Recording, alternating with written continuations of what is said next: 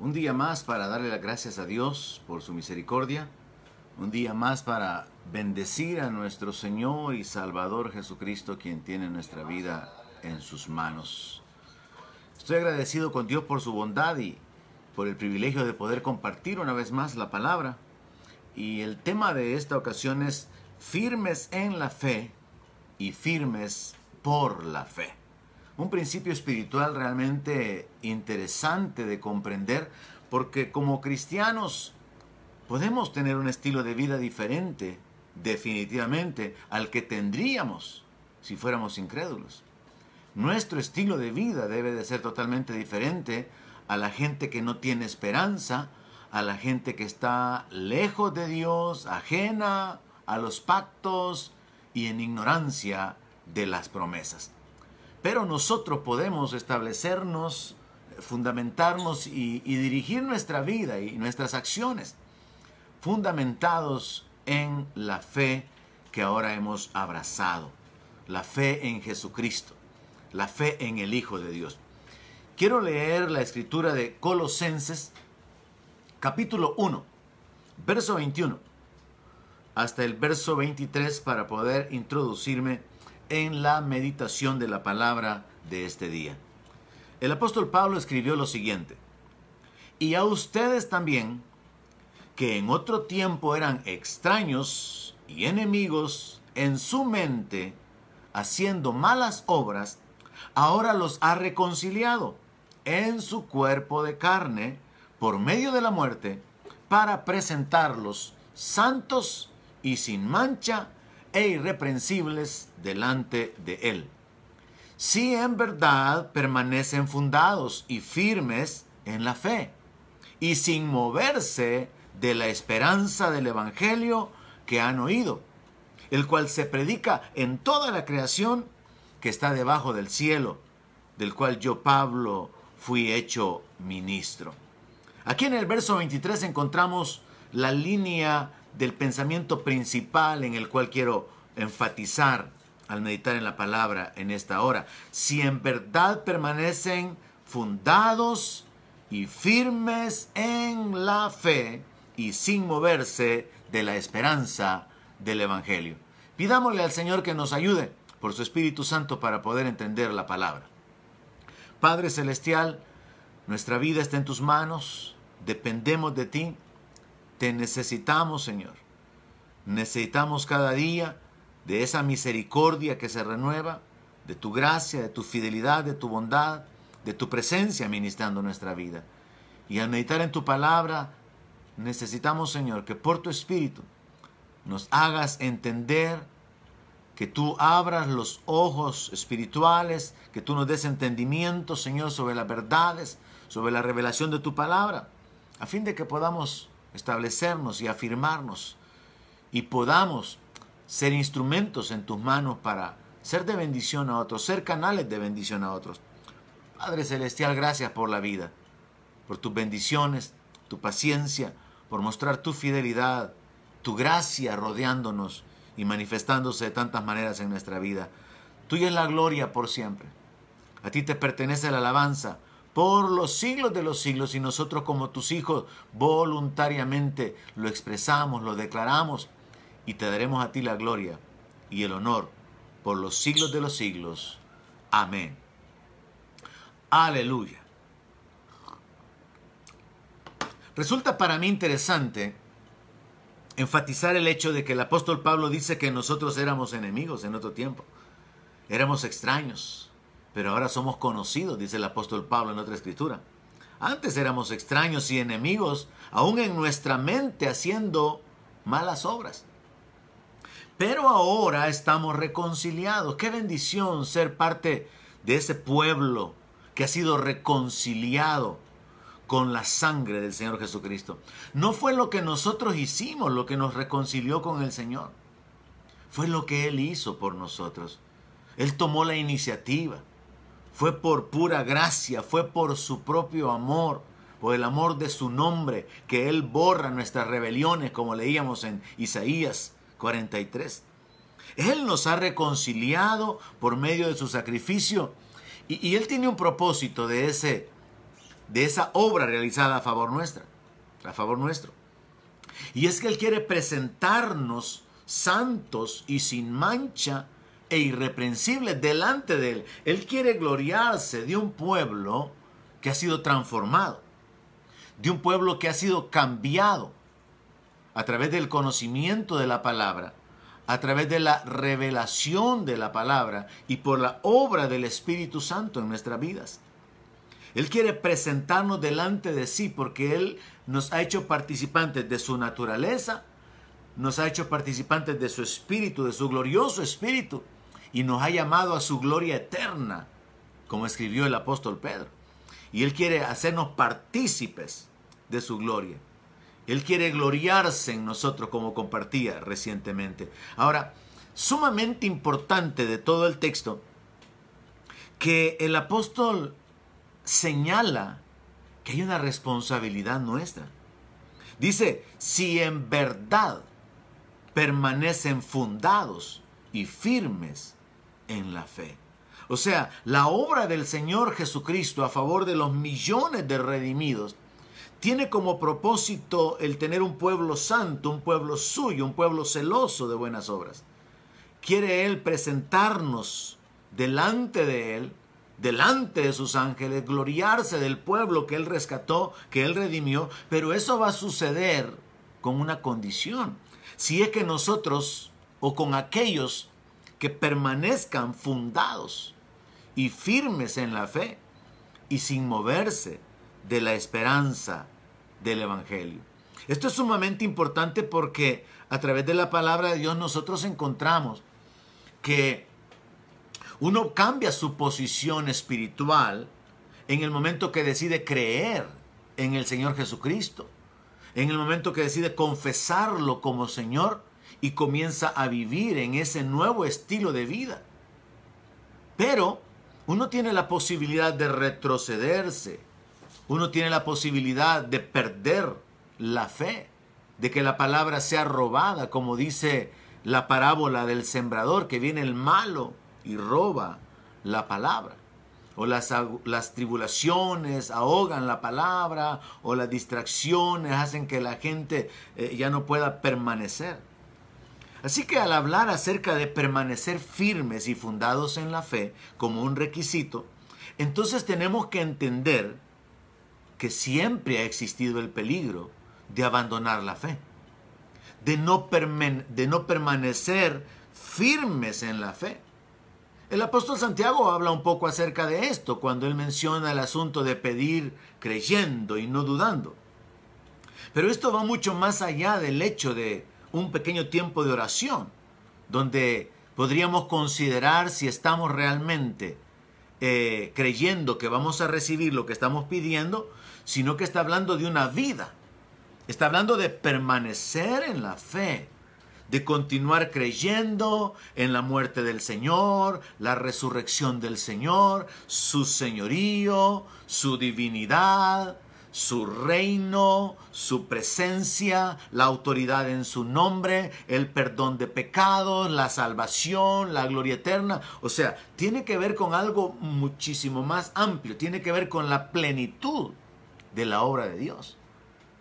Permanecer fundados en la fe y permanecer firmes en la fe sin movernos de la esperanza de la vida eterna, de la glorificación de nuestros cuerpos.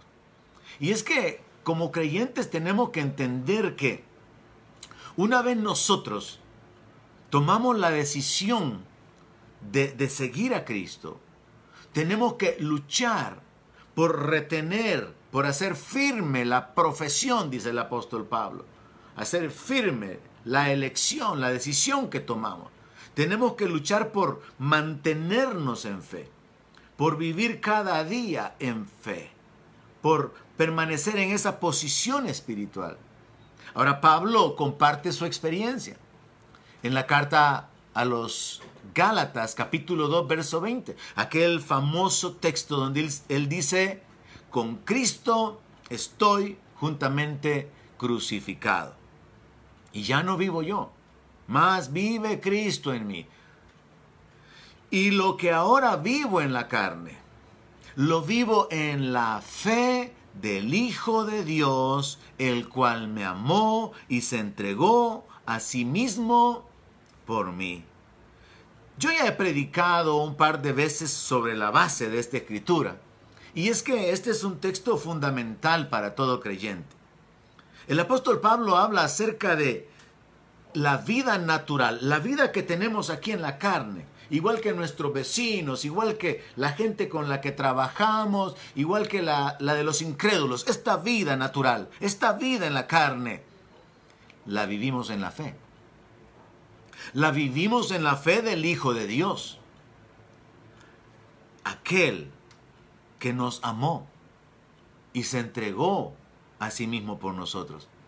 Este texto está diciendo que la vida del creyente está relacionada, está conectada de tal manera con Jesucristo mismo, con el Señor mismo, que es como que la vida natural se ha vuelto dependiente de la fe en el Hijo de Dios.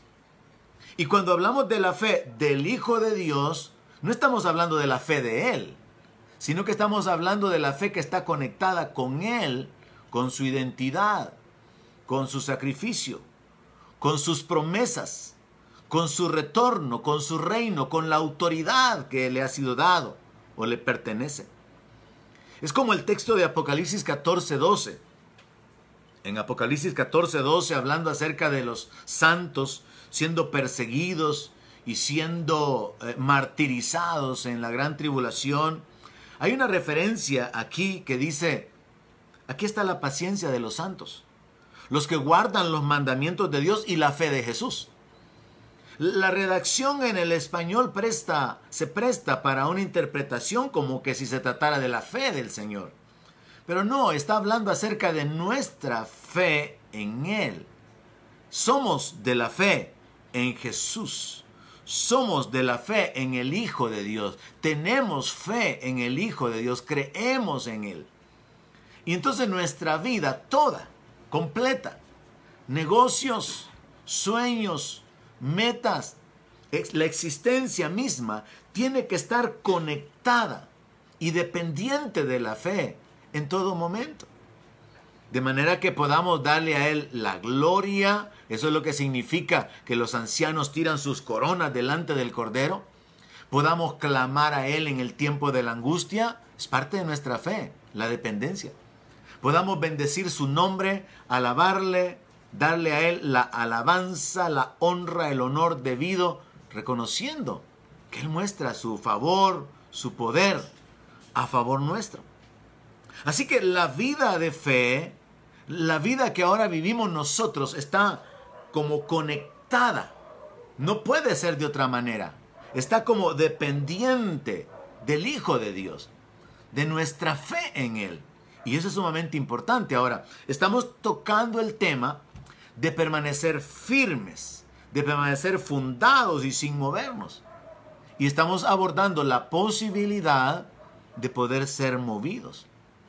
Ahora, si existe ese peligro de ser movido de nuestra fe, podríamos considerar qué, es lo que nos puede mover como creyentes. ¿Qué es lo que ha movido a otros? Porque en la Biblia encontramos ejemplos. Por ejemplo, el apóstol Pablo menciona que Demas lo había desamparado.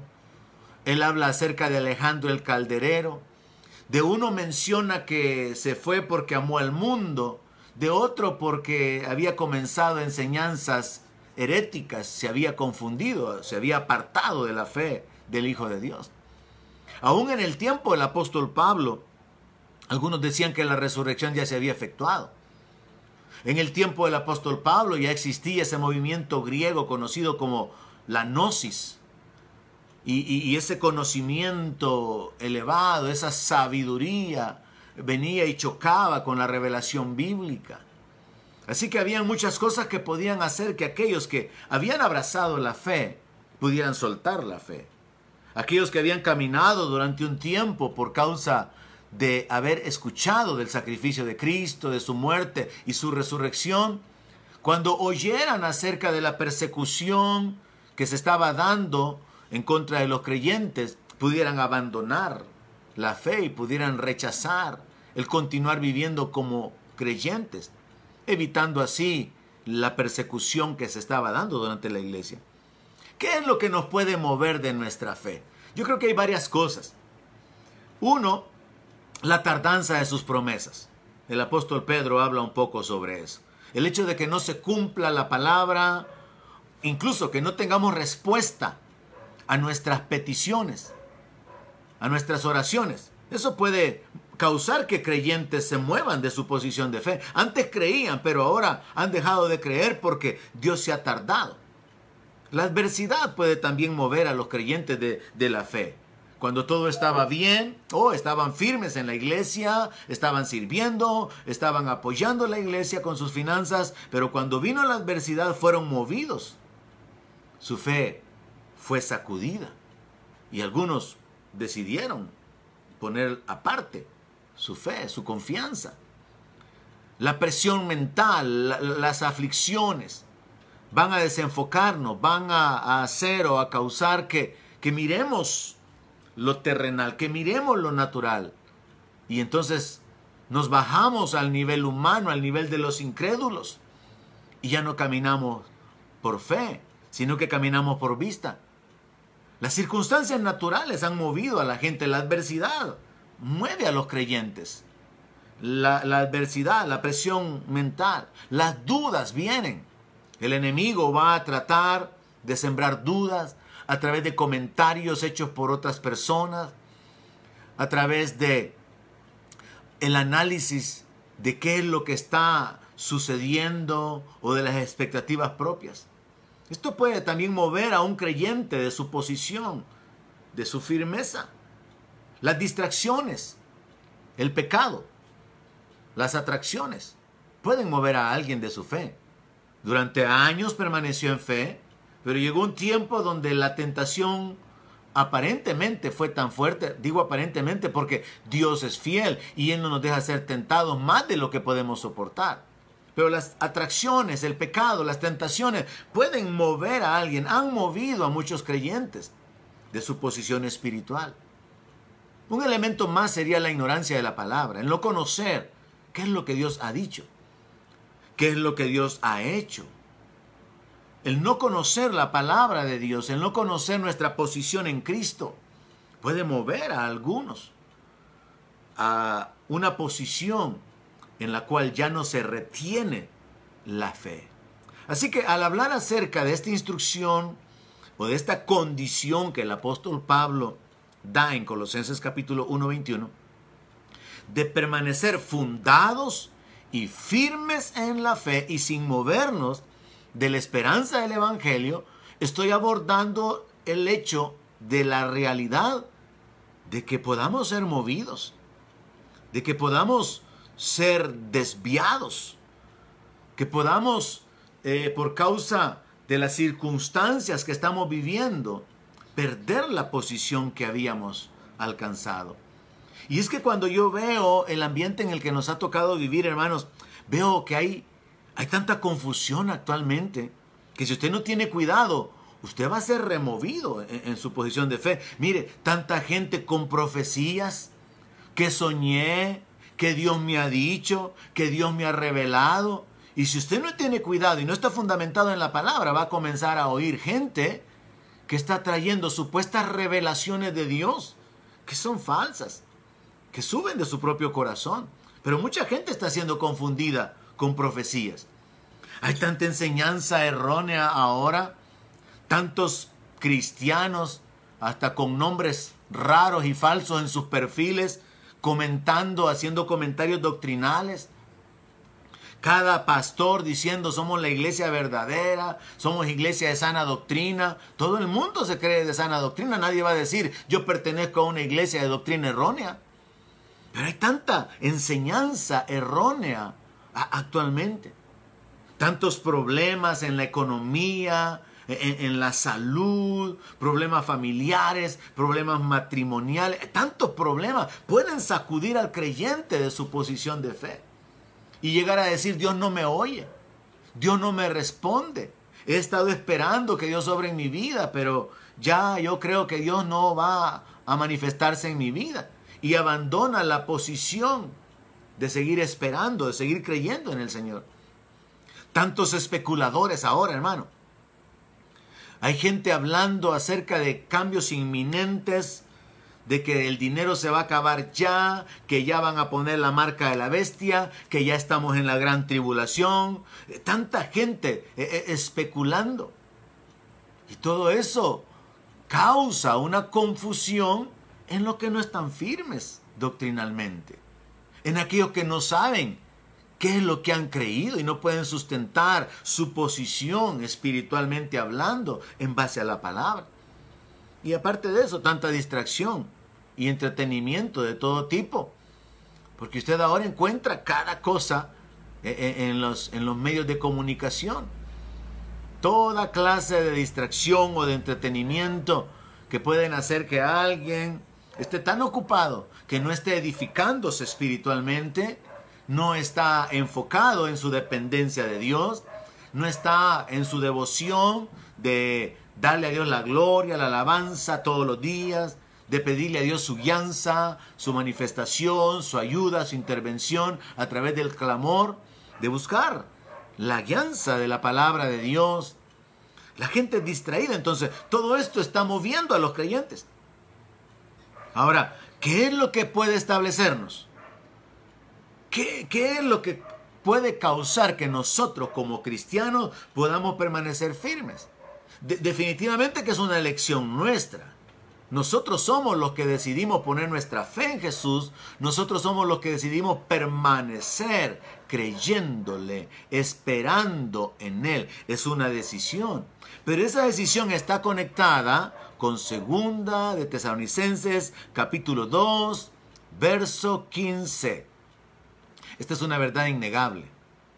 Ningún creyente que ha permanecido por años, por décadas, viviendo como cristiano, lo ha hecho sin que podamos aplicar esta palabra en su vida. ¿Qué es lo que dice este texto? Así que hermanos, estén firmes. Es la decisión personal. Yo tomo la decisión de creer en el Señor y seguir creyendo en el Señor, aunque mi vecino me diga que acaba de ver un ovni aunque haya gente que hable de documentos, investigaciones que prueban que existen los extraterrestres, yo decido seguir creyendo en mi Señor, quien murió por mí, me amó y se entregó a sí mismo por mis pecados, que resucitó y prometió que iba a volver, y que prometió derramar el Espíritu Santo y lo ha cumplido. Es mi decisión, pero a esta decisión le agregamos lo siguiente en la instrucción del apóstol Pablo, y retengan la doctrina que han aprendido, sea por palabra o por carta nuestra. La doctrina apostólica, la doctrina de nuestro Señor Jesucristo, los evangelios, retener la doctrina. Esto es sumamente importante. Pero como parte de las circunstancias que nosotros vivimos ahora,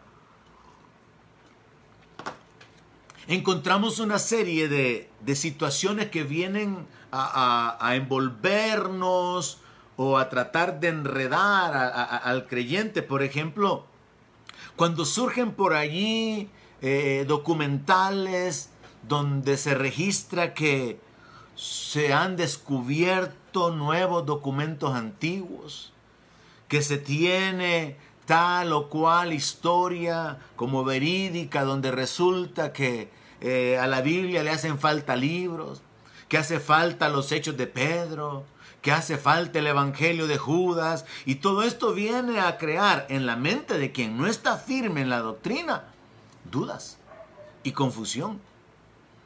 Para muchos, dado que esto es una, es una realidad, y puedo explicarle por qué es una realidad, el registro histórico de que Jesús fundó la iglesia católica los hace permanecer atados a un sistema de idolatría de mentira, de herejías y de engaños. Pero lo cierto es que esos documentos no se puede negar que existen. Pero el hecho de que existan en ninguna manera le da el valor o la supremacía sobre la doctrina bíblica. El apóstol Pablo escribió, retengan la doctrina que han aprendido, sea por palabra o por carta nuestra. Incluso él mencionó en, en, la carta de los Gálatas que si aún un ángel o alguien más venía predicando otro evangelio, fuera anatema, fuera maldito. Entonces, aunque es una realidad que existen registros históricos de los que se conocen como los padres de la iglesia y de las doctrinas que esta iglesia en sus orígenes eh, eh, fueron desarrollando, eso no viene a contradecir lo que el apóstol ya había escrito, sino al contrario. Lo que el apóstol Pablo escribió, y este es uno de los textos, y Gálatas, con respecto a las revelaciones angelicales, es otro, le ponen un alto al hecho de que ya no se podría recibir ni aceptar más revelación, porque no hay otro evangelio, ni le hace falta agregarle nada al evangelio, ni necesitamos enderezar el evangelio, ni mucho menos toda la Biblia, como se supone en el Islam. Que se viene a reenderezar todo porque Dios se ha dado cuenta que el mensajero que él envió que es Jesús, está siendo adorado como Dios y ese no es el propósito de Dios, sino que ahora hay que enderezar las cosas y borrar esa, esa idea de la divinidad del Señor Jesucristo. Hay que borrar esa idea de que Él murió por los pecados de los seres humanos, porque todo eso está equivocado. Ya Pablo había cerrado la revelación doctrinal. Y con Juan se cierra la revelación profética porque a él se le enseñan las cosas que habrían de suceder después. Entonces, lo que puede establecernos, mis hermanos, en la fe es la doctrina. ¿Qué es lo que Jesús enseñó? ¿Qué es lo que enseñaron los apóstoles? Si Jesús no lo enseñó, ni los apóstoles tampoco, entonces podemos echar con toda certeza y sin lugar a ningún temor a la basura cualquier otra enseñanza, considerándola herética, apóstata o simplemente un engaño y una estrategia más del diablo. Porque el apóstol Pablo habló acerca de que se iban a introducir maestros, así como hubieron falsos profetas entre el pueblo. La Biblia lo, lo, anticipa.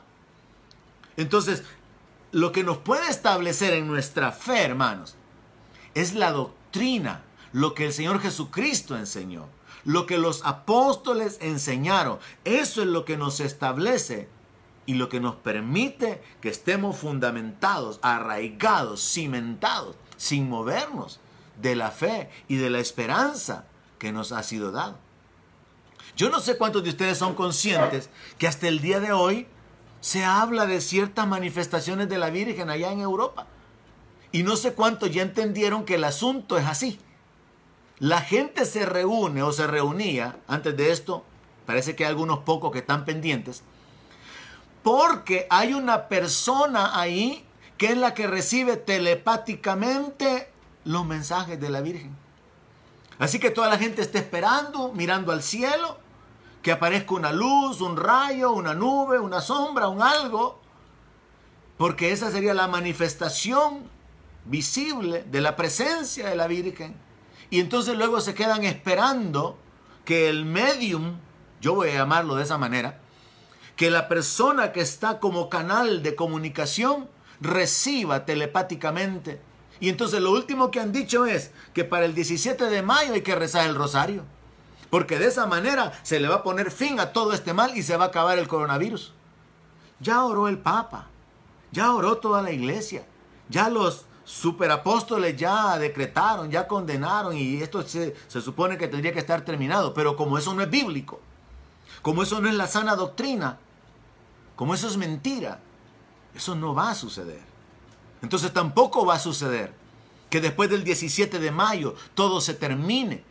Cuando los católicos se pongan a rezar el rosario porque mamita María ha dado la instrucción de que hay que hacerlo. Eso es todo el engaño en el que el mundo vive. Apariciones de ángeles, de vírgenes y de señales, como dice el apóstol Pablo, que los griegos buscaban que los griegos buscaban sabiduría y los judíos pedían señales. La gente está viviendo ahora dentro de ese ambiente de confusión, pero nosotros como cristianos, hermano, qué privilegio, entendiendo que en otro tiempo éramos extraños, enemigos, haciendo malas obras, ahora hemos sido reconciliados. Hay que darle la gloria a Dios por eso. Ahora es nuestra responsabilidad permanecer fundados y firmes en la fe. Y la clave es la doctrina. En segunda de Tesalonicenses capítulo 2, verso 2, el apóstol Pablo de nuevo está tratando de cerrar la revelación doctrinal, porque mire, Dios sabía que esto iba a suceder. Dios sabía que habrían de levantarse obreros fraudulentos. El apóstol Pablo mismo dice que el diablo se disfraza como ángel de luz y los ministros de Satanás también se disfrazan como ministros de justicia. Está claro en la palabra. Hay falsos hermanos, falsos apóstoles, falsos profetas, abundan ahora.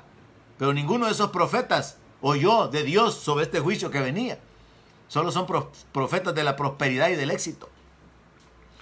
Entonces, Dios, sabiendo que todo esto iba a darse, cierra la revelación doctrinal, ya no hay nada más que tiene que ser agregado. Cuando hablamos de revelación por el Espíritu es más bien entender lo que Dios ya habló. Pero no podemos hablar de más revelaciones ni de agregarle. Mucha gente profetiza, y hace, habla de una manera generalizada. Dios me ha dicho, dice un hombre por ahí, que hoy en mayo vamos a ver cosas impactantes. No me dijo en detalle qué es, pero van a ser impactantes. Por favor, cualquiera puede hablar de esa manera. Cualquiera puede decir, el Señor ya viene.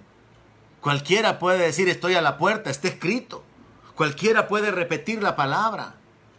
Pero todo eso causa que mucha gente sea confundida, sea, sea movida, por causa de no estar fundamentados en la palabra. Entonces, veamos cómo Dios cierra la, la, enseñanza, el marco doctrinal a través de los apóstoles y cómo cierra el marco profético a través del apóstol Juan. En 2 Tesalonicenses capítulo 2, verso 2, el apóstol Pablo escribió lo siguiente. No se dejen mover fácilmente de su forma de pensar, ni se conturben ni por espíritu ni por palabra, ni por carta, como si fuera nuestra, en el sentido de que el día del Señor está cerca. Porque así como algunos ya estaban predicando que la resurrección ya se había efectuado en tiempos de Pablo, hermano, otros estaban predicando que el Señor vendría ya casi inmediatamente. Entonces Pablo tiene que escribirles y decirles, miren, no sean tan sencillos, no sean tan ingenuos, en, su forma de pensar. De manera que cualquiera va a venir a hablarles y a, darles la revelación o les va a enviar una carta diciéndoles que el Señor ya viene. Entonces vemos que los apóstoles fueron utilizados para poder poner un alto a todo lo que es la enseñanza.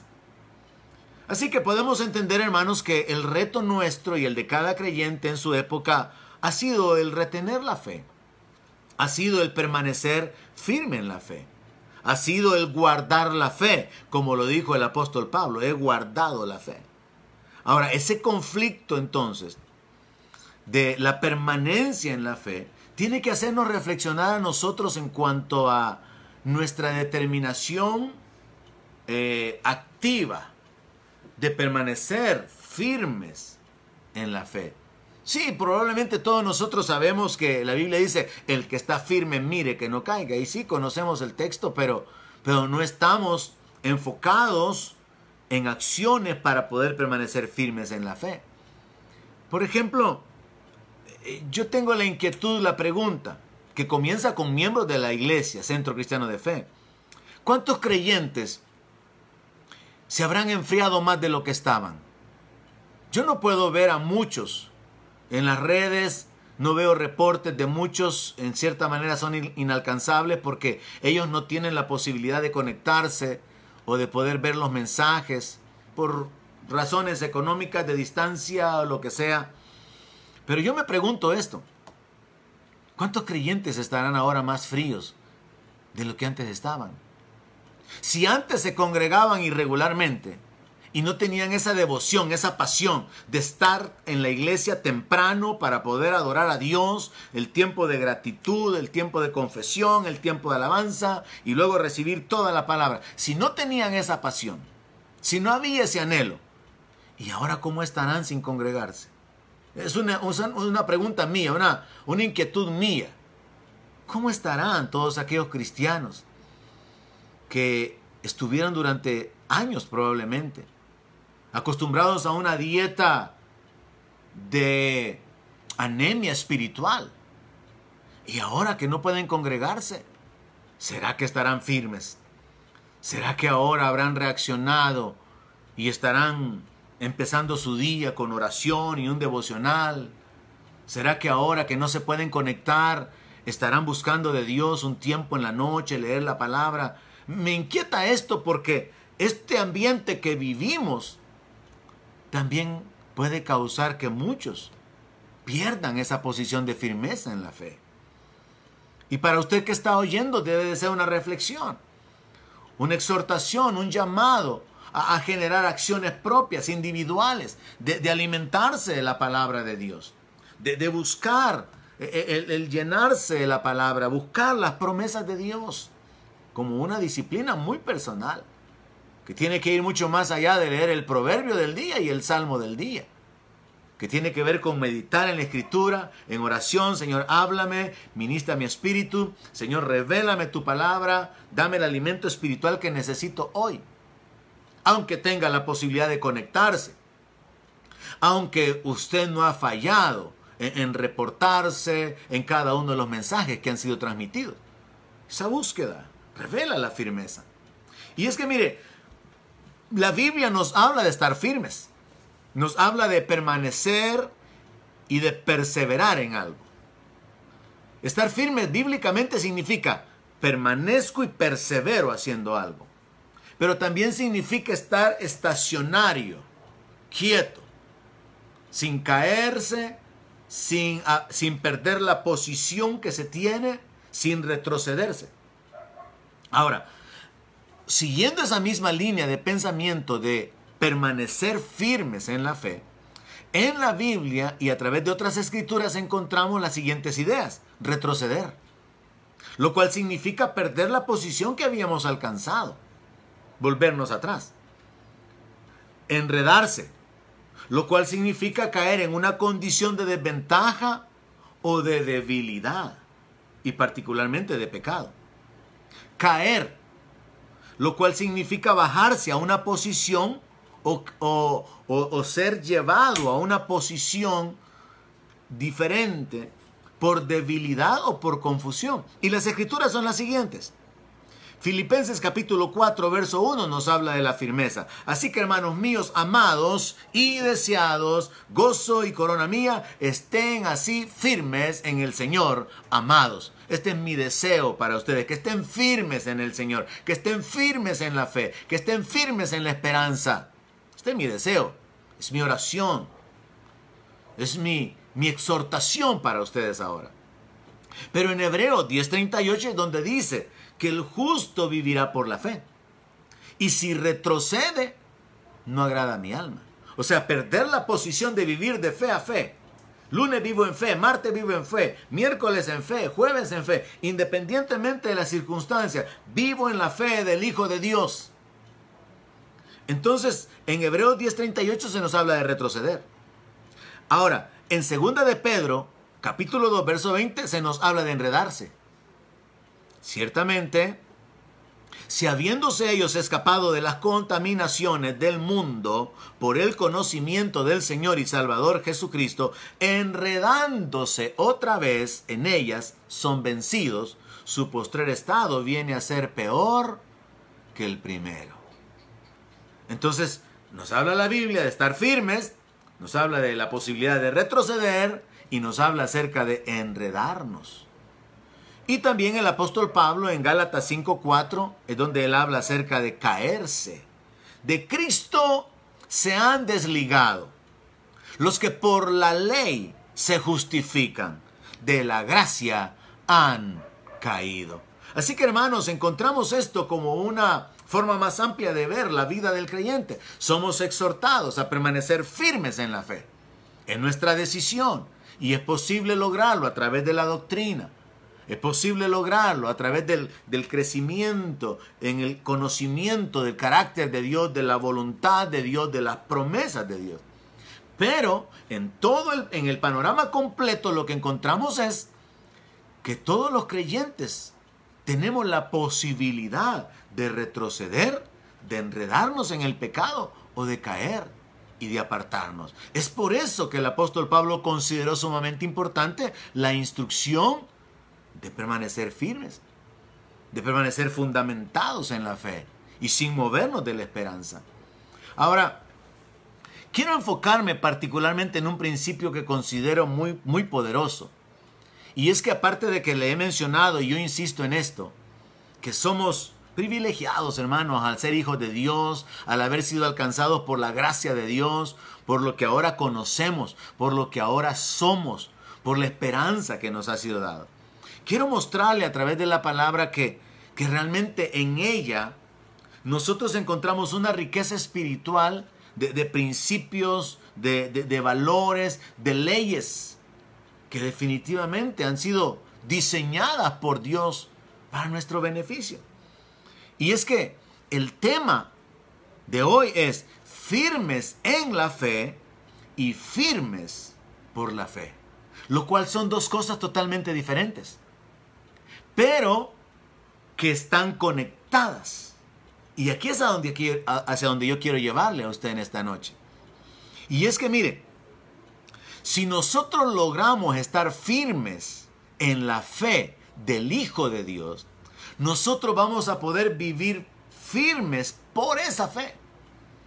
Nuestra vida va a ser totalmente diferente porque estamos firmes en la fe. Vamos a lograr tener una vida firme, una vida estable, porque la misma fe en la cual estamos firmes le da firmeza y estabilidad a nuestra vida. Una cosa es que usted esté firme en la fe y otra cosa es que la fe le ayude a usted a estar firme en la vida. Voy a tratar de explicárselo. Colosenses capítulo 2, verso 5. Porque aunque estoy ausente en cuerpo, no obstante en espíritu estoy con ustedes. Y esta es una gran realidad ahora, hermano, aplicable a nosotros. Estoy ausente en el cuerpo. Me hace falta muchísimo ya el poder estar frente a ustedes y aunque no dijeran mucho amén, eh, me hace falta estar en, presente, en cuerpo, pero como dice el apóstol Pablo, en espíritu, estoy con ustedes. Aunque no, aunque no estoy mirando el buen orden, ¿verdad? Pero vamos a ocupar lo que la palabra dice. Pablo dice, gozándome y mirando vuestro buen orden y la firmeza de vuestra fe en Cristo. Pablo sabía a través de los reportes, a través de las cartas, a través del pastor que él había establecido, que los creyentes en Colosas habían recibido la palabra, habían comenzado a crecer, la palabra estaba corriendo, los discípulos estaban eh, multiplicándose y los discípulos estaban firmes en la fe. Y Pablo está gozoso de eso. Yo puedo gozarme de que durante todos estos años que he permanecido al frente de la congregación, he visto la firmeza de muchos el crecimiento de muchos, los frutos de muchos. Sí, lamento cuando he tenido que borrar nombres de la membresía de la iglesia, cuántos han caído, cuántos se han enredado, cuántos han retrocedido. Pero enfocados en la firmeza de la fe y cómo la firmeza en la fe nos ayuda a estar firmes en la vida. Pablo habla acerca de la firmeza en la fe, la firmeza de su fe y establece eso como una condición muy particular del creyente, como parte de la decisión propia de cada uno. En 1 Corintios capítulo 16, verso 13, él da esta instrucción casi para terminar la carta. Vigilen, estén firmes en la fe, pórtense varonilmente y esfuércense. Entonces, Pablo habla acerca de firmeza en la fe, firmeza en lo que he creído, firmeza de convicción en mi relación con el Señor Jesucristo, en mi dependencia del Señor Jesucristo, en mi fe hacia su obra con relación a sus promesas, firmeza en mi fe en Cristo, me va a dar firmeza en la vida. Yo voy a vivir firme, estable en esta vida, porque la firmeza en la fe me va a dar a mí estabilidad en la vida. Se me ocurre un ejemplo antes de ir a mostrarle los textos que hablan acerca de estar firme por la fe. He visto a estas personas que hacen acrobacias cruzando un, un- un lazo, por ejemplo, y ellos tienen que ocupar un peso o una vara o algo en sus manos, porque con ese peso le dan equilibrio a su cuerpo. Y ellos se balancean con ese peso. Ahora, mientras ellos puedan permanecer firmes, teniendo ese peso en sus brazos, ellos van a poder estar firmes sobre la soga. Porque lo uno determina lo otro. En el momento que ellos pierden el balance con el peso y dejan de estar firmes con ese peso, o pierden ese peso, en ese momento ellos perderían la firmeza. En otras palabras, nadie podría caminar sobre una soga si no es que primero obtiene el equilibrio o la firmeza a través del peso que está llevando en sus manos. Entonces este es mi punto en base a la palabra de Dios. Nadie puede vivir firme en esta vida, confiado, seguro, en otro nivel de vida, si primero no está firme en la palabra. Si primero no está firme por la fe. Y Pablo habla de esto. Efesios capítulo 6, verso 11 nos habla del conflicto espiritual en el cual vamos a tener ataques directos del enemigo, ataques indirectos. Pero Pablo en Efesios 6, 11 dice, vístanse de toda la armadura de Dios para que puedan estar firmes contra las acechanzas del diablo. Esto no es estar firme en la fe. No, no, no. La armadura de Dios nos va a permitir estar firmes en contra de los problemas, en contra de la adversidad, en contra de la necesidad, en contra de la enfermedad, en contra de la injusticia, en contra de los padecimientos que vengan sobre nuestra vida. La fe nos va a ayudar a estar firmes cuando venga el día malo. La fe nos va a ayudar a estar firmes cuando venga el día de la prueba. Entonces, si yo estoy firme en la fe, si yo estoy eh, eh, apoyado, dependiente, conectado con mi Señor Jesucristo, con su obra, yo voy a permanecer anclado en mi vida, independientemente de la circunstancia. Si, si la doctrina me ayuda a mí a fundamentarme, a establecer mi fe, entonces mi vida va a ser una vida totalmente diferente que si yo no tuviera esa ancla, si yo no tuviera ese fundamento. Y esa es la realidad nuestra como cristianos. Se me ocurre otro ejemplo en lo natural. Probablemente usted haya visto en algún momento que hay una especie de, de muñecos inflables que tienen en la base un peso. De manera que si uno los empuja, son juguetes o son muñecos para bebés, si uno los empuja, ellos vuelven a su lugar por causa del peso que está abajo. Pero si le llegáramos a quitar ese peso a ese juguete, a ese muñeco, ese muñeco no podría ni siquiera permanecer en pie. Mucho menos podría regresar a la posición. Porque lo que le da la estabilidad es el peso que le ha sido colocado abajo. De esa manera, hermanos, de esa manera, la firmeza en la fe nos hace a usted y a mí vivir firmes en la vida.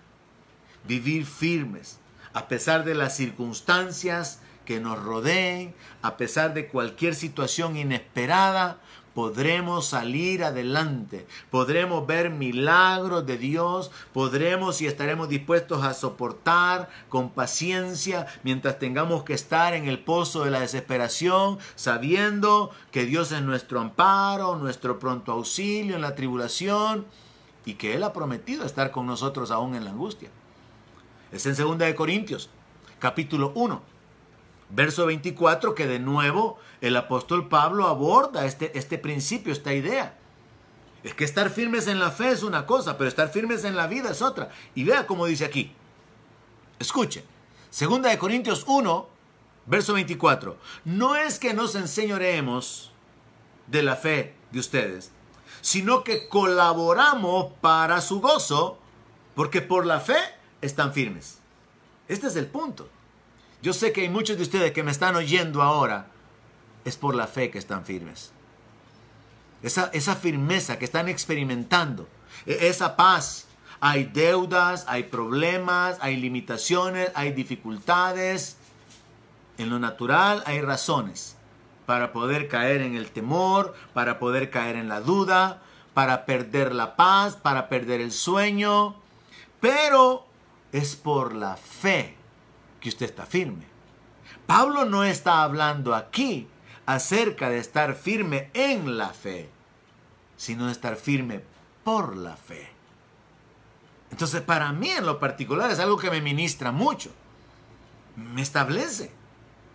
Me ayuda a, enfocarme y, y, a dejar todas las cargas en el Señor, a echar toda ansiedad en el Señor.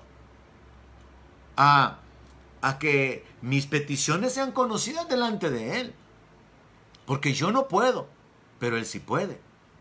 Si yo no tengo, Él tiene. Si yo estoy experimentando la debilidad, su poder se va a perfeccionar en mi debilidad. Ese es el punto, hermano. Entonces concluyo con este pensamiento y espero que, a usted le bendiga como me bendice a mí la palabra. Yo he querido colaborar en, esto, en esta ocasión para su gozo. Porque yo sé que es por la fe que usted está firme. Y es por la fe que cualquier creyente puede estar firme en la vida. Entonces termino con este pensamiento. Si yo estoy firme en mi fe en Cristo, por la fe en Cristo estoy y estaré firme en la vida. Lo repito, si yo estoy firme en mi fe en Cristo, por la fe en Cristo estoy y estaré firme en la vida. Medite sobre esto y que Dios le dé entendimiento. Bendiciones a todos, hermanos.